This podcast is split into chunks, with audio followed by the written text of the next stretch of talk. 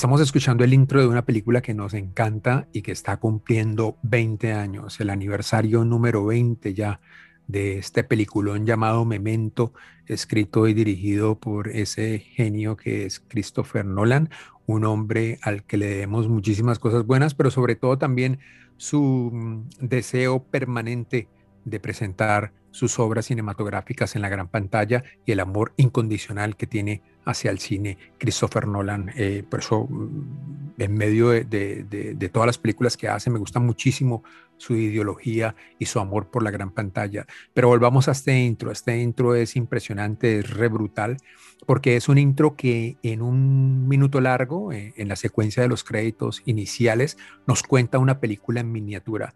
Y ese, después de este hombre tomar una foto con su, con su Polaroid, empieza como a a, ver la imagen a través de ella, pero la imagen va en reverso, o sea que se va desvaneciendo poco a poco hasta llegar a, verse nada de, de, ese hombre que está asesinado acostado. Y, claro, nos, nos, cuenta en ese desvanecimiento de, de, la imagen, esa desaparición de la misma, pues lo que es, lo que es la película, ¿no? Y lo que es la, la memoria de este hombre con el que vamos a, a, vivir ese, ese metraje impresionante de esta película inolvidable que hoy ya está cumpliendo 20 años. 20 años, madre mía. Yo recuerdo verla en Barcelona y no sé cómo, creo que fue un poco el boca oreja que decimos, ¿no? De alguien que dijo que está muy bien, que tienes que verla. Y, recuerdo salir de la sala, o sea, alucinado. O sea, no me creía lo que acababa de ver porque me parece que es mm, de lo más original, incluso todavía en estos tiempos no se ha hecho nada igual bueno, él ha intentado repetir un poco la fórmula, no siempre con éxito, pero sí es verdad que hasta ese entonces era algo mágico, un puzzle, o sea, totalmente, ¿no? Un libro de pistas y tienes ahí el terreno para ir descifrando. Y, es lo que decías, ah, unas imágenes iniciales que en el fondo plantan un poco la semilla de lo que sería Nolan, ah, este gran cineasta, y, y nada, una película que tiene muchos elementos que no sé ni por dónde empezar. Quizá lo que más me gustó fue ese montaje en paralelo, mm. no, no, solo en paralelo, porque ves ¿no? una, una, situación que ocurre, lo que diríamos, ¿no? en, en, el, en el momento actual, y luego está ¿no? recordando cosas del pasado. Y lo gracioso es que ese, esa secuencia del pasado se va viviendo 15 minutos atrás. O sea, en vez de seguir el sentido cronológico, va ¿no? hacia atrás. O sea, te vuelve al principio de la historia. Y es un logro alucinante y es, es mágico que funcione esta película.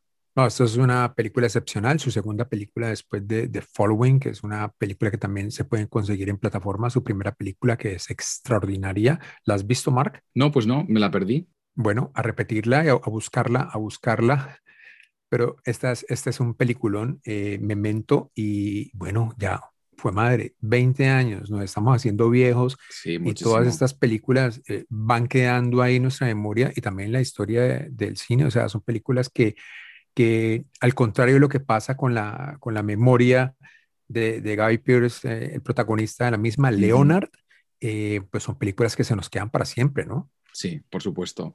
Y para mí, yo sin haber visto su primera película, para mí fue la introducción a Nolan, este mundo que, que precisamente no solo aporta ah, muy buena ejecución, sino que además siempre se intenta incluir, ¿no? Eh, lo que decía antes, ¿no? Este juego de pistas, ¿no? Y ese twist al final, ¿no? Que no te esperas lo que, ah, ¿no? lo que te está contando. Y creo que es uno de sus grandes logros.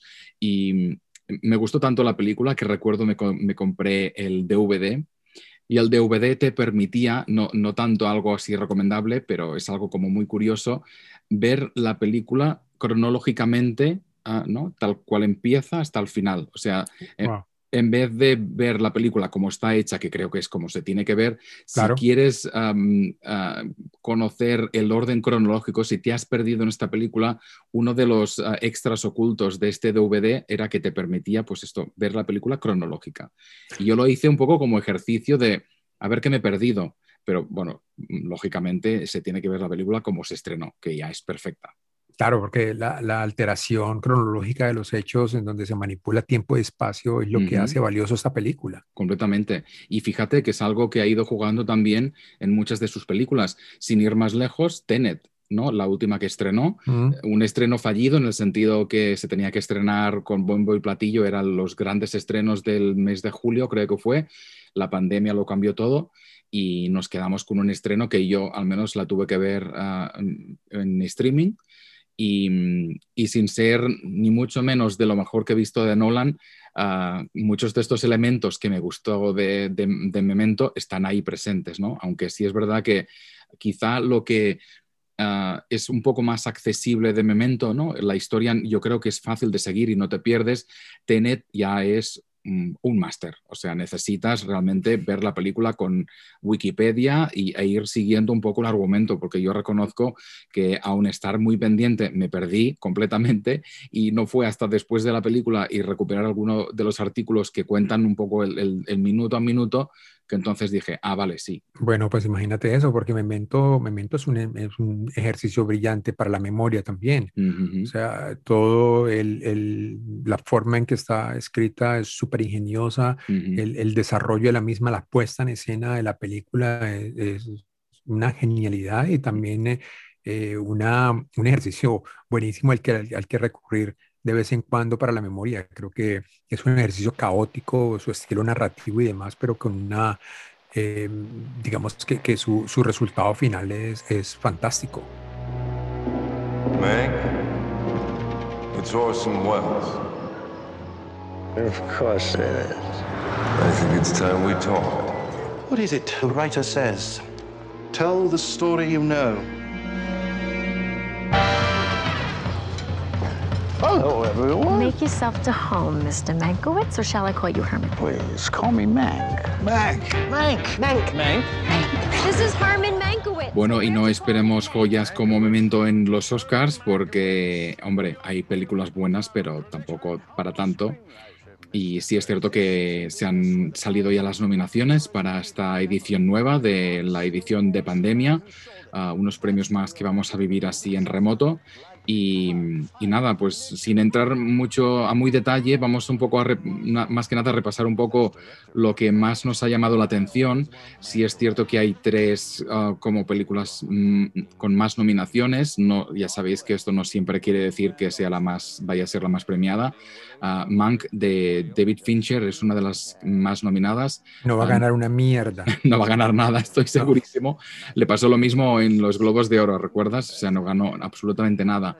Y creo que es de esas películas que retratan un poco ese Hollywood nostálgico y que se quedan más con la anécdota y no se, no se comen un rosco.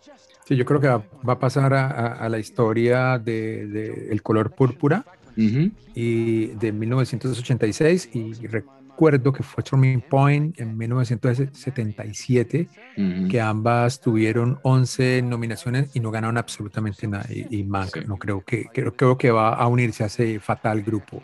Y ya desde hace muchas ediciones ya no hay una absoluta ganadora. ¿Recuerdas? Antes eh, era costumbre que una película se ganase todo y era como casi ¿no? una obligación. Si tenías muchas nominaciones, tenías que ser la gran ganadora de la noche. Y no es así desde hace ya muchos años. Eh, hace poco hablábamos aquí del Silencio de los Inocentes, ¿recuerdas? Exacto. Que era una de las, de las tres películas que se ha ganado los, los cinco Oscars más importantes. Sí. La primera fue It Happened in One Night, la de, la de Capra, en 1934. Después, pues, la magnífica película de Milos Forman con Jack Nicholson, One Flew Over the Cuckoo's Nest. Y si desde, desde esa época, 1991, eh, cuando El Silencio de los Inocentes se llevó los, los cinco grandes, pues no ha habido ninguna película que tenga una mayoría absoluta y que se lleve pues esos cinco premios que toda película anhela llevarse y este año no va a pasar, casi está segurísimo. Uh, Mank, le decíamos, es una de las más nominadas y luego está la de mm, Aaron Sorkin, uh, The Trial of the Chicago Seven, uh, que es una gran película, está en Netflix, ¿no? Las dos, de hecho, son Netflix. Netflix, que antes teníamos mucho miedo de que se colara en los premios, ahí está, o sea, apuntando a lo alto. Y quizás se va a llevar alguna cosilla, pero tampoco, especialmente guion. Aaron Sorkin eh, es lo que tiene, hace, mm, escribe muy buenas obras y creo que ahí tiene posibilidades, pero no le veo yo tampoco los, los grandes premios, ni mucho menos. No, es que si miramos el listado como de las, de las eh, que están dominando las categorías en nominaciones, pues eh, Mank tiene 10 y en el segundo lugar, pues hay cinco películas con seis nominaciones. The Father, eh, Judas and the Black Messiah, Minari, Nomadland, Son of Metal y, el que, y, la película que acabaste de, mencionar, El juicio de los, de los Chicago. Eh, pero algo para destacar aquí es que estas películas eh, ya están todas en plataforma, salvo The Father. tanto Man está en Netflix, Judas está en, en HBO, Minari aquí en los Estados Unidos está, creo que llega a Hulu, Nomadland también está en Hulu eh, Sound of Metal está en, en Amazon y, y, el, y la película de Chicago está en Netflix. O sea que es un cambio total de la industria, ¿no? Sí, ha sido un año de pandemia y, y, es lo que, ha, lo que ha ocurrido. O sea, para entrar en los premios han tenido que estrenar películas sí o sí y bueno, al menos tenemos la suerte que, que ya lo podemos ver todo y podemos valorar los premios uh, ¿no? de una forma más completa. We're going to Chicago to protest the Vietnam War. And there's no place to be right now but in it. We watched for a decade while these rebels without a job tell us how to prosecute a war.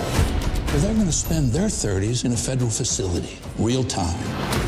Y si hay algunas sorpresillas en el apartado de dirección, uh, especialmente creo que de debemos celebrar el director de una de las películas eh, extranjeras que más nos gustó y que sorprende un poco que esté entre los, nominados. Ya hablo, hablo de Thomas Winterberg, el director de Another Round, una película que ya hablamos en su momento, ¿no? de las películas internacionales que tenían más números para estar en los Oscar. Y ahí está, o sea, incluso Winterberg, ese director que celebrábamos tanto, pues ahí está entre las nominadas y creo que es algo que tiene mucho mérito tiene muchísimo mérito. A mí me emociona muchísimo porque pues eh, lo hablábamos en, en, el episodio, en un par de episodios atrás acerca de la historia de este hombre, eh, co-creador de ese movimiento fantástico que es el Dogma. y, y, pues aquí está. Estoy seguro que no va a ganar. El Oscar se lo va a llevar Chloe Zhao. Eh, bien más que merecido, por supuesto. Eh, voy a estar muy contento porque es otra directora que hemos alabado aquí y de la que nos emociona muchísimo hablar por, por lo que ha hecho, por lo que está haciendo. Eh, y es muy, muy merecido. Creemos que, que, es un Oscar que ya tiene nombre y ahí Fincher y tanto Lee Saction de Minari eh, pues no, no, van a tener mucho que hacer, ni siquiera nuestro, nuestro querido Thomas Winterberg. no, y, y, otra cosa destacable de, de, este apartado, y de hecho lo habréis visto en algunos titulares, y es que por primera vez hay dos mujeres nominadas, Chloe Zhao y Emerald Fennell. Ah, la directora de una película que ahí creo que vamos a discrepar un poco, Promising Young Woman, que es una película que está muy bien hecha, la verdad. Es, es yo creo que es, es, justo que le den uh, una nominación. Tampoco sé si iba a ser uh, ¿no? mejor que muchas de las otras que se han quedado atrás, pero sí es verdad que es una película muy bien hecha, uh, que tiene, creo, mucho sentido.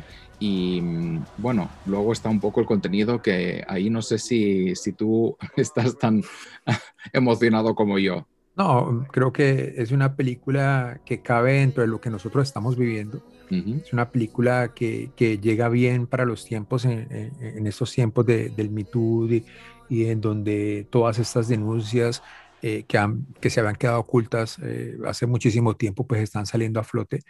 Creo que prefiero esta película a otro ladrillazo al que todo mundo, al, que mucha gente le ha gustado, que es eh, La Asistente. Eso sí me parece un, un bodrio, pero de lo peor que haya visto en la vida. Y pues sí, valoro esta película eh, más allá de su, de su temática, que podría ser un poco controversial, pero valoro que está súper bien realizada. Eh, la película es un disfrute de ver, un caramelo audiovisual, y en eso te acompaño en que la nominación eh, está muy bien para esta película por además de lo que de lo que significa en el momento en que llega eh, también por la por la realización la realización es estupenda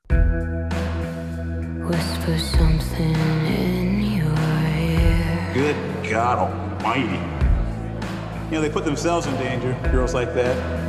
It was a perverted thing. to say. You'd think you'd learn by that age, right? Please lay down.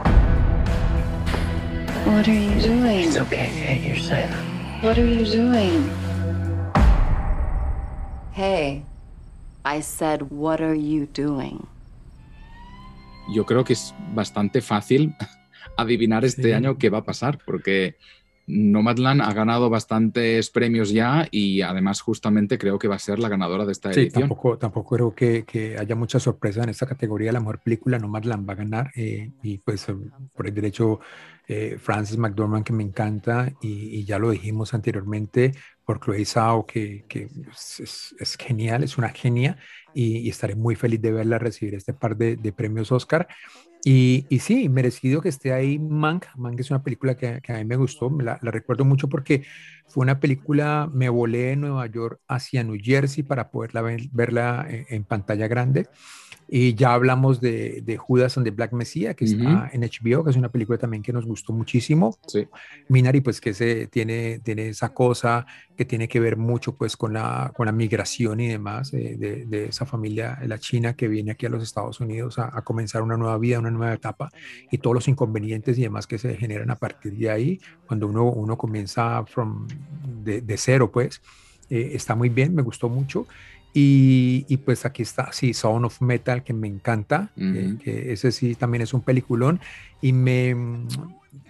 Mira que, que, me queda así sin sabor porque es de esas películas que uno podría apreciar más en la gran pantalla sí. por su sonido uh -huh. eh, y también por, por, por, por, la belleza de su imagen. Es una película que está súper bien realizada.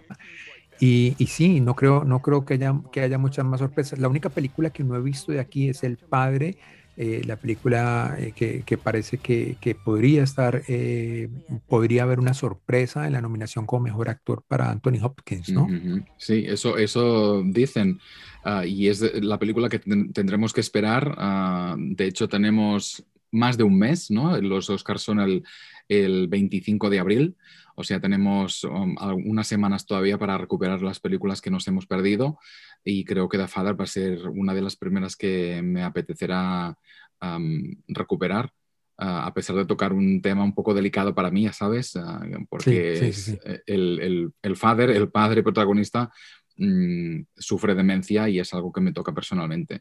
Um, y fíjate que este, este, año tengo la sensación de estas ocho nominadas, fíjate, toca muchos elementos que hace que creo que todo el mundo esté contento, porque no hablamos de estas enfermedades mentales, hablemos del drama mm. negro, eh, hablamos de uh, ¿no? una familia asiática, hablamos de los nómadas americanos, hablamos de ¿no? la generación Me Too, de un, un chico que pierde el, oído. O sea, es, yo creo que sin proponérselo han encontrado una fórmula en la que hay muchas cosas Uh, reflejadas, muchos directores y muchas historias muy diferentes y creo que este equilibrio mm, pues hay que también celebrarlo. Sí, vale la pena la, la celebración de la misma y, y, y, y, viendo que no, no hay sorpresas, se me vienen a la, a la mente muchas películas que uno hubiera querido que, que, que hubieran ganado los premios Oscar y que, y que, y que no ganaron. Uh -huh. eh, aunque era difícil, películas que uno, que uno lleva en el corazón. Recuerdo, por ejemplo, El Mago de Oz en 1940 y que ganó pues lo que el viento se llevó, que era una candidata indiscutible. Uh -huh. O la sorpresa de, de, del ciudadano Kane que tampoco ganó y ganó How Green Was My Valley. No sé si, si, si, si te acuerdas muy bien de ese, sí. de ese detalle histórico. Uh -huh. y, y, y, así hay muchísimas películas. El graduado perdió una película que se llamó In the Head of the Night en 1968. Eh, otra película que me gusta mucho como los hombres de, todos los hombres del presidente perdió con Rocky en el, uh -huh. en el 77 y, y una que, que, estoy seguro que a ti, a ti te, te hubiera dolido mucho, que, que fue Star Wars, que perdió con Annie Hall. Hombre, yo me gustaría, me apetece más ver Annie Hall que, que La Guerra de las Galaxias, pero sí, es, es una, gran, una gran película y pasó desapercibida.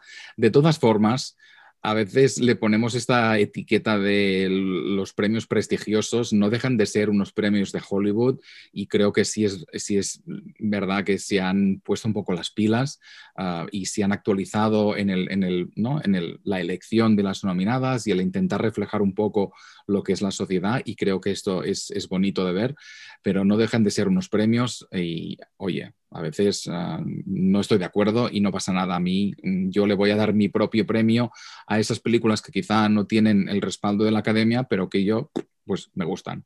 Sí, pero en esta temporada de, festivales que hemos asistido online y muchas de, muchas de las cosas que hemos visto, eh, mirando estas categorías, bueno, depende también de, del PR, de la gente que publicita y, de todo el engranaje de cada, de cada empresa. Eh, detrás de las películas, pero hay muchas películas que son mucho mejores que esta y se quedaron por fuera, ¿no? ahí, uno, uno simplemente toma un listado de lo que ha visto durante el año pasado y este año incluso, hay películas que me sorprenden muchísimo, o sea, yo no entiendo y jamás lo voy a entender como una película como Gunda no está, no está eh, nominada, jamás lo voy a entender. Y cuando la vean y cuando la veas tú, Mar, que la vamos a repetir dentro de poco, ahora que abre en Nueva York en un par de semanas, segunda, me vas a dar la razón, o no lo sé, pero, pero espero que te guste tanto como me ha gustado a mí y como, porque es algo que nosotros vivimos eh, en, ese, en ese teatro en Berlín, una de las últimas funciones que tuvimos la oportunidad de, de vivir en la pantalla grande. Y es una película impresionante, o sea, de verdad no entiendo, eh, la compró Neón, pero tampoco he visto mucho movimiento por parte de ellos en, en la promoción de la película. No sé, no sé eh, cuál, cuál sería su estrategia, pero me, me, parece increíble que semejante película que, que, está por encima de todas las películas y con todo el respeto que se merecen de todas las películas nominadas en documental, eh, Gunda pues está pero lejos, lejos y, y, cuando ustedes la vean y, y se hay posibilidad de que esta película llegue a teatros, por favor vayan a verla porque es una experiencia maravillosa, o sea, es una experiencia cinematográfica que hace muchos, mucho tiempo yo, yo no vivía ni veía en la gran pantalla por todo lo que significa este peliculón de, de Kosakowski. Eh, vayan a verla y pues ya cuando la veamos aquí de nuevo eh, con Mark les, les contaremos a ver cuáles fueron sus apreciaciones y ojalá compartamos el mismo amor por esa película tan maravillosa. Tú a contar de hoy día vas a ser un agente topo, un espía. A mí me está contratando una hija. Cree que a su madre adentro la están maltratando, que le están robando. Entonces tú vas a ser mis ojos. Todo me sirve. Los baños están asquerosos, que la enfermera, pa, cachuchazo, y escobazo, todo. Y del apartado documental vamos a destacar una película que de hecho ya hemos hablado mucho de ella porque nos gustó muchísimo y es El agente topo de Maite Alberdi, candidata de Chile, que está ha logrado ser nominada a Mejor Documental y era candidata, aunque no lo ha logrado ah, al final, Ah, como mejor película internacional. Se ha quedado solo con una nominación, pero bueno, es relevante porque es un documental que nos chifla. No hace falta que ahondemos mucho en ello porque lo podéis recuperar en nuestros episodios pasados, pero ah, es una de las cinco candidatas. Está El Agente Topo, Collective, Creep Camp, que es ese documental producido por los Obama, Michelle y Barack, ah, que está en Netflix, My Octopus Teacher, que también creo que es un documental que está en, Netflix, y luego está Time, que es este documental sobre una familia que vive el drama de tener a un miembro de la familia pues, ah, en, prisión. Son estas cinco candidatas y bueno, sin haberlas visto todas, mm, yo me gustó tanto la gente topo que ahí pongo mi premio. No, la gente topo e, es maravillosa, esta, esta película tan bonita de Maite Alberti, eh, después de haber hecho otros documentales que también eh, son, son fabulosos. Esta es una invitación. Eh, esta clase de premios, cuando, cuando saca a relucir a, alguien que, que, la gente no conoce y no está familiarizado con, con, esa persona, es bonito porque nos da la oportunidad de ir y como que rebuscar qué otras cosas ha hecho esta persona. Y pues la invitación aquí es para que vean El Salvavidas, una película documental que hizo en ella en el 2011, Propaganda en el 2014 y La 11 también en el 2014, que son tres documentales estupendos y tienen ese, ese estilo social eh, que ustedes vieron en el topo, pero el topo también era, o sea, favorita, ya que no está Gunda, pues se lo ha puesto todo al topo. Esperemos que, que, el topo gane y que, y que Maite Alberdi se lleve ese galardón porque el topo ya se, estoy seguro que la mayoría de la gente la vio, está en Netflix, la, la, pueden disfrutar ahí, si no la han visto, corran a verla porque se van a encontrar con una genialidad de película, genialidad, genialidad, y que les va a tocar muchísimo el corazón, una película que van a recordar eh, por muchísimo tiempo y los va a conectar con sus seres más queridos. Va a ser eh, una experiencia muy bonita si no la han visto. Véanla y, y después de que la vean, pues em, miren, miren la cinematografía de esta gran directora, de esta gran documentalista y si pueden, eh, nada, mucha fuerza para que en abril Maite se lleve este galardón que bien merecido si lo tiene por esta película tan bonita.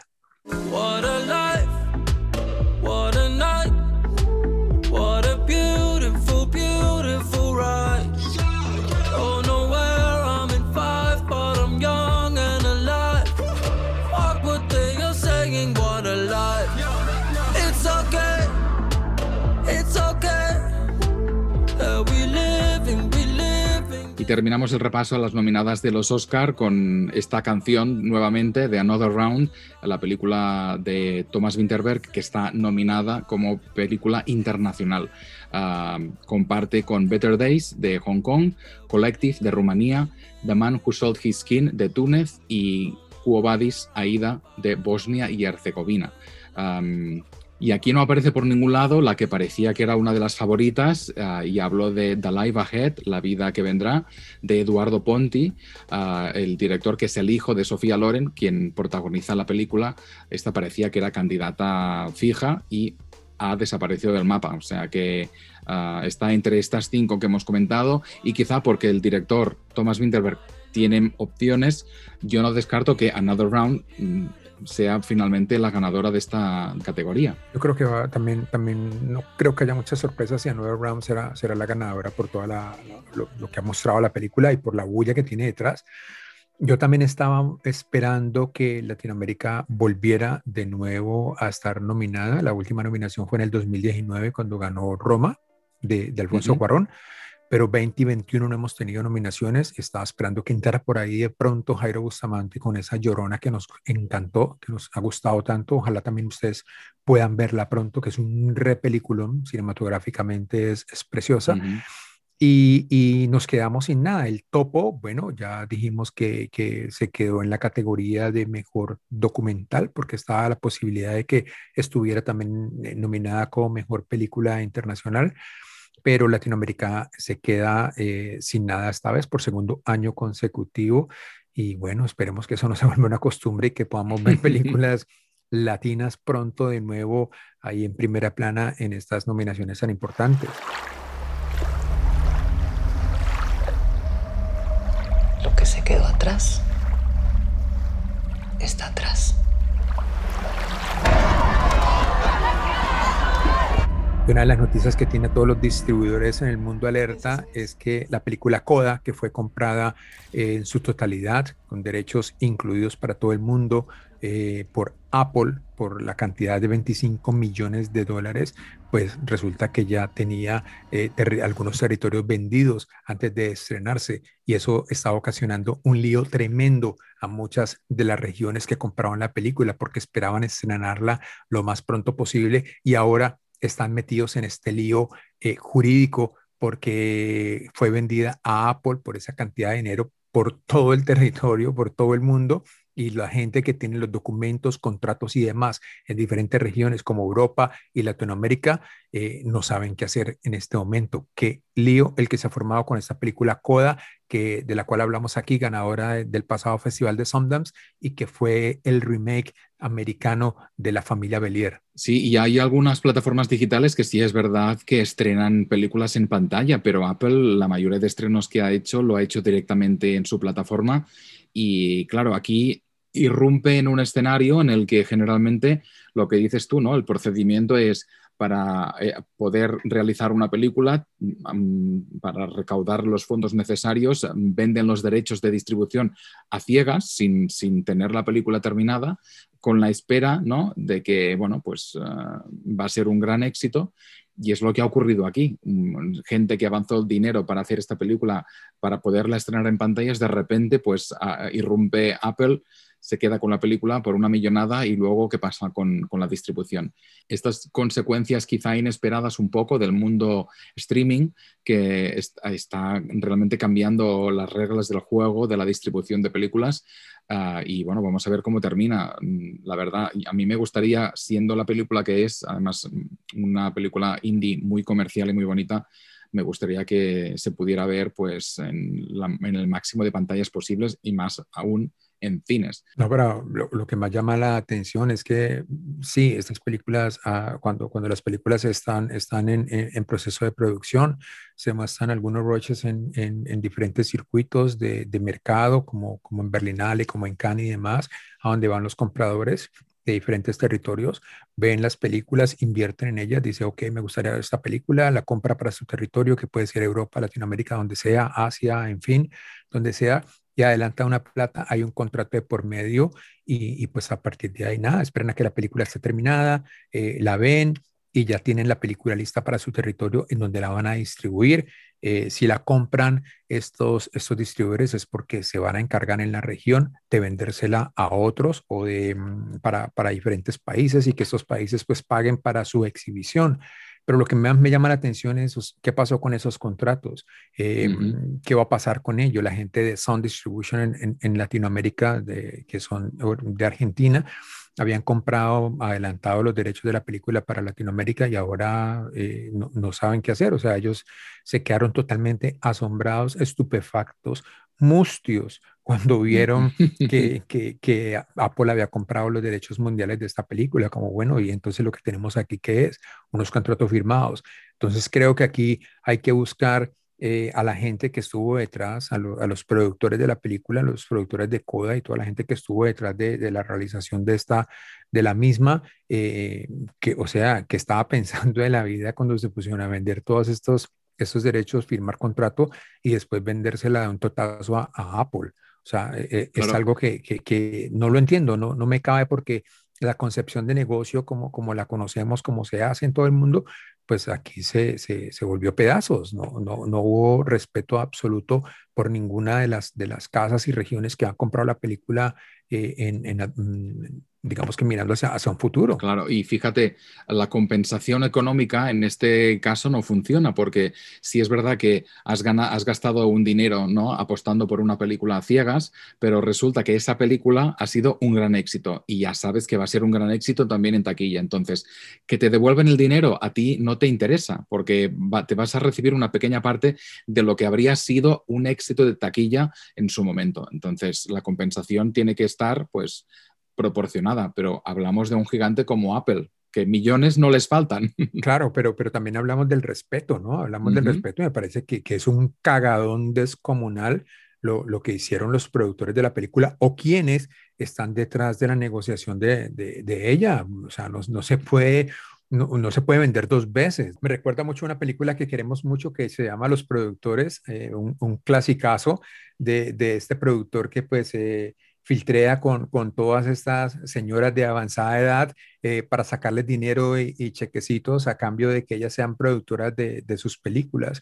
Y les vende, les vende a todas eh, unos contratos que son una locura. A usted le doy el 50%, a usted el 100, a usted el 50%, o sea, no, triplica, eh, vende, vende toda la película por pedacitos, pero ya está vendida, o sea, la vende 100 veces y es exactamente lo que acaba de pasar aquí con Coda en una, en una digamos que, en otro tamaño, pero, pero sí es una locura lo que se ha visto, no, no, no creo que esto se haya visto antes. Y el lío aquí, el fondo de esto, es que no creo que ni Sound Distribution ni otra gente que tiene los contratos y los derechos de esa película para sus regiones vaya a ceder y vaya a, regalar la película, así sea por plata, porque saben que lo, que lo que tiene entre manos es una película que va a tener un gran éxito, va a ser un éxito taquillero total. dark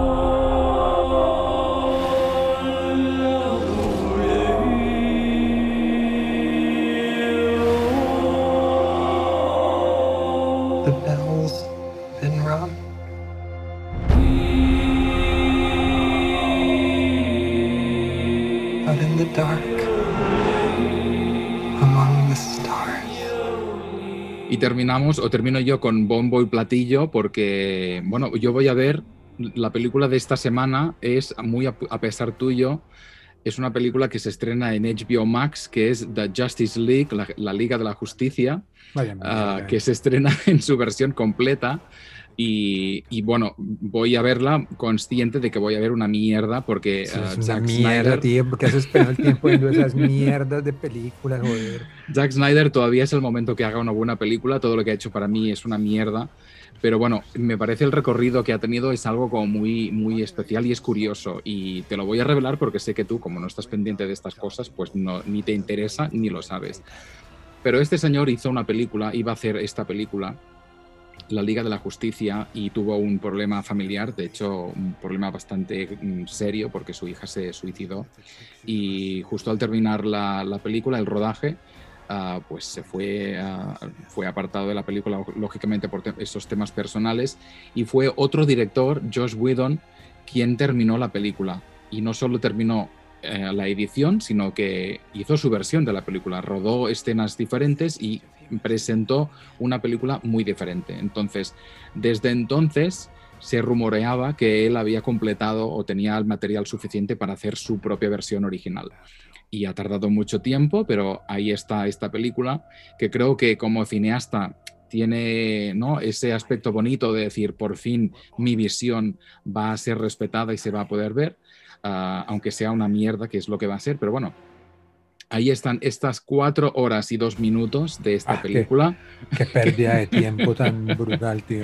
Que se estrena este jueves. Y básicamente lo digo porque, bueno, a mí me gusta mucho lo que es la, ficción y estas fantasías. A mí estos temas fantásticos, ya lo sabes, me gustan. No todo, o sea, soy bastante selectivo y aunque soy consciente de que esta película, este director no me gusta, pues le voy a dar la oportunidad, la voy a ver y si quieres, si te apetece, solo si te apetece, la semana que viene te digo que me ha parecido. Una, pregunta, si, es una mierda después de una hora, ¿sigues las tres horas siguientes? Sí, sí, en, este, en este caso sí. Y, de hecho, te diré más, para ponerme un poco al día, estoy viendo la película anterior, porque está, está conectada con Batman contra Superman, que se estrenó en su momento, y él hizo una edición mm, ampliada de tres horas.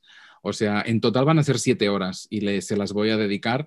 pero bueno, a veces me gusta también para poder argumentar mi decisión de decir, es que es cine malo. Bueno, lo es, pero bueno, a mí es, algo que me apetece. O sea, que ahí estoy yo, estoy yo para sufrirlo, para que tú no lo tengas que hacer. Jamás. Como decía alguien en Colombia, Luis Ospina, tío, la vida es corta para ver cine malo, muy corta la vida. Y ya en esta edad más corta aún. No va a perder cuatro horas de mi vida viendo una mierda de esas por ninguna, o sea, no hay ninguna posibilidad.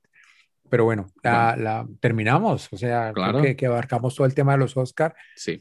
Em, y la invitación es para que, para que nos, nos, nos cuenten qué, les, qué, les, qué les parece, si tienen algún comentario, si tienen algunas sugerencias de películas que quieren que nosotros veamos. Y pues con mucho gusto las vemos, las comentamos y estaremos aquí cada semana hablando de todo este... Eh, ah, tengo una noticia buenísima, a ver. que es que Cine Colombia en Colombia ha anunciado que abre las salas de cine a mm. partir del primero de mayo y eso es una noticia buenísima que nos tiene muy felices y yo les tengo otra super noticia y es que The Classics Festival de las películas que vivirán por siempre regresa y regresa con todo, con toda su fuerza, regresa en noviembre a sus, a sus fechas habituales y espero que nos encontremos ahí y que podamos hablar de buen cine, no de estas mierdas que, le gusta ver a Mar, sino que veamos buenas cosas y que nos encontremos ahí, como siempre, en la pantalla afuera de, los teatros para comentar todas las películas que vamos a llevar. Eh, Mar, las redes sociales, eh, ¿cómo estamos ahí? Ah, bueno, estamos en Sala 7, 7 escrito S-E-7-E-N. Ah, estamos en Twitter, Instagram y si queréis nos podéis eh, mandar un email a gmail.com. Y, y de hecho, una de las cosas, hablando de películas malas, de cine malo, hay cine malo bueno. Y de hecho nosotros tenemos algunas películas que aunque sabemos que son un desastre, nos gusta ver. Y os planteamos a vosotros pues si tenéis una de estas películas ah, que veis a escondidas porque sabéis que es un truño y pero no podéis evitar pues verla a menudo. Entonces nos podéis hacer llegar vuestro título Y nada, lo vamos a comentar la semana que viene. Sí, vamos a hablar de esas películas que son pecadillos, pero que no dejamos de ver y cada vez que nos la encontramos en cualquier pantalla nos quedamos ahí autómatas hasta el final de la misma porque nos encanta, a pesar de que si muchas sean una mierda para, para la gran crítica, la gran crítica cítrica. Entonces, nosotros sí nos gusta y la vamos aquí a discutir. Y me imagino que de tu lado vendrán todas esas mierdas de Marvel o pues no, en mi lista no está ninguna película de Marvel, ninguna. Ah, bueno, buenísimo, buenísimo. Pero sí vamos a hablar de muchos clásicos bonitos y de muchas otras cosas que nos gustan. Venga, pues. Aquí y aquí les dejamos con la musiquita de un pequeño adelanto. Now the time of my life.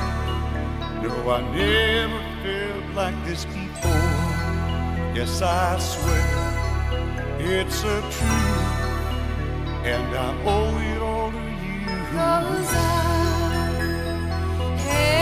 the time of my life, and I owe it all to you.